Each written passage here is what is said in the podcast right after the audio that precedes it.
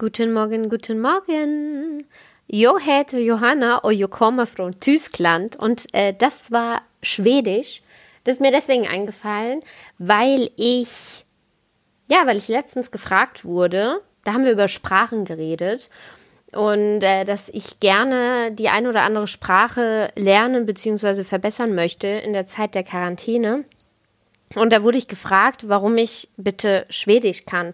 Ich würde jetzt auch nicht behaupten, dass ich Schwedisch kann. Ich habe es ja zum größten Teil wieder verlernt. Lustigerweise hat nämlich mich letztens jemand angesch angeschrieben auf Instagram. Und das Mädel meinte, ja, wie hast du es denn geschafft, dein Schwedisch nicht zu verlernen? Weil sie selbst auch jetzt Schwedisch lernt. Und ja, ich kann dazu sagen, ich habe äh, hab gar nichts gemacht, um das nicht zu verlernen. Und deswegen habe ich es verlernt, weil realistischerweise rede ich nicht so oft mit Menschen Schwedisch. Ich kenne keinen Schweden. Ich habe keinen einzigen schwedischen Kontakt und niemanden, der auch nur annähernd Schwedisch kann. Und das Einzige, was ich mir eigentlich ähm, angeeignet habe, dadurch, dass ich jetzt Schwedisch beherrsche, zumindest ja bruchstückhaft, würde ich mal behaupten, inzwischen, ist, dass ich nicht mehr ohne Probleme durchs Ikea laufen kann, weil mir leider inzwischen auffällt, wie unfassbar falsch einfach diese Sätze dort auf Schwedisch sind. Also wenn ihr da durchlauft beim nächsten Mal, äh, sofern man irgendwann mal wieder in einen Laden gehen kann, denkt an meine Worte, wenn ihr mal wieder irgendwas auf vermeintlich Schwedisch lest. Ja, es sind oft schwedische Worte. Nein, sie ergeben keinen Sinn und sie ergeben schon gar nicht das, was als Übersetzung da vermeintlich drunter steht. Also bisher habe ich eigentlich nicht so viele positive Aspekte rausholen können von meinem Schwedischkurs damals. Immerhin ging der eineinhalb Jahre. Aber ich wurde letztens gefragt, warum ich überhaupt Schwedisch gelernt habe. Und ähm, ja, eigentlich nur aus Lust und Laune heraus, aus Jux und Dollerei, wie man so schön sagt, weil ich natürlich, wie so viele, ein großer Astrid Lindgren-Fan bin. Und mein großer Traum oder mein Wunsch war, damals schon als Kind, irgendwann möchte ich gerne mal Pippi Langstrumpf auf Schwedisch le lesen. Das habe ich auch gemacht. Ich dachte damals eher an so eine, an diese dicke Ausgabe und letztendlich hat es nur für die wirkliche Kinderversion gereicht. Aber dadurch, dass ich den Wunsch ja nicht irgendwie super explizit formuliert habe, ging das, finde ich, voll als Wunscherfüllung durch. Also Side Note für alle, ähm, Wünsche nie zu detailliert aufschreiben oder formulieren, dann erfüllen die sich viel leichter. Und schon haben wir hier ein Learning in dem Podcast. Unfassbar. Ja, und man muss ja auch nicht immer irgendwas lernen, nur weil das jetzt total sinnvoll ist.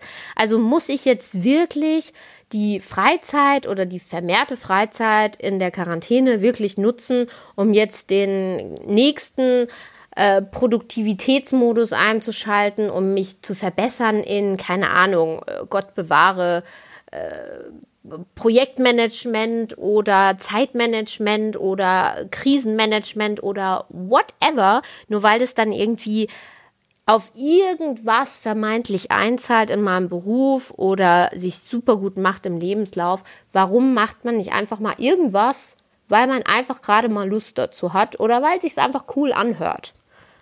Generell ist es sowieso irgendwie so ein, so ein krasses Thema gerade mit dem machen oder nicht machen in der Quarantänezeit, weil ich weiß nicht, wie es euch geht, aber wenn ich zum Beispiel durch Instagram scrolle, leider viel zu oft in dieser Zeit, dann begegnen mir immer so zwei Arten von Posts.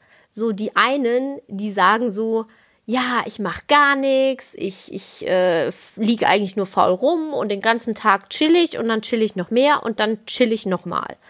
Und die anderen, die dann wiederum irgendwie, keine Ahnung, um 4 Uhr morgens aufstehen und die Zeit vor der, vor dem Frühstück irgendwie für ein Pre-Morning-Workout nutzen, um dann das Morning-Workout anzuschließen, um dann irgendwie die Arbeit strukturiert vorzubereiten, dann sowas wie Meal Prep zu machen, plus natürlich Wohnungs- und Hausputz, um dann erst mit der Arbeit anzufangen im Homeoffice und so weiter und so fort. Und da wird irgendwie der ganze Tag durchgeplant. Ah ja, und dann gibt es noch so eine dritte Art von Posts, und zwar die des kritisieren.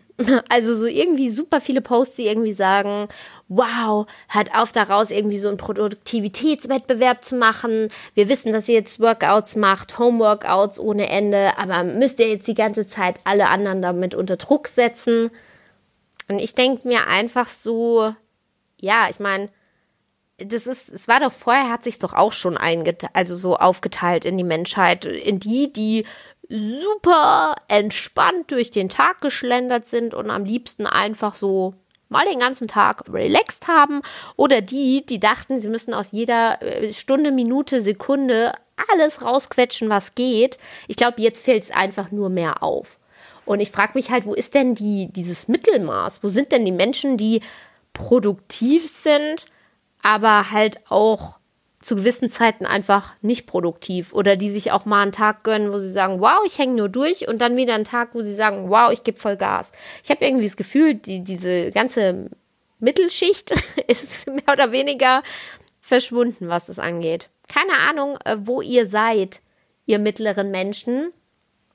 Aber ich finde, so ein gesundes Mittelmaß ist doch eigentlich ganz cool. Und so fühle ich mich gerade. Also ich, ich empfinde es so als, also mir wird auch ab und zu vorgeworfen, wow, Johanna, okay, äh, du musst halt nicht übertreiben mit deiner, mit deinem Zwang nach Produktivität, aber so ist es gar nicht. Also ich äh, bin da wirklich, ich habe so meine, meine wellenartigen Prozesse. Und manchmal denke ich, geil, ich schaffe wieder super viel weg. Und dann denke ich auch wieder, jo, ich guck mal, wie viel, ich zähle mal auf, wie viele Vokabeln ich im Schwedisch noch beherrsche. Und dann fällt mir leider auf, so ziemlich gar nichts mehr davon. Super traurig. Naja, mit diesen Worten ähm, entlasse ich euch in den Tag und wünsche euch einen wunderschönen, äh, produktiven oder relaxten oder was auch immer Tag. Macht was draus. Oder auch nicht. Ciao.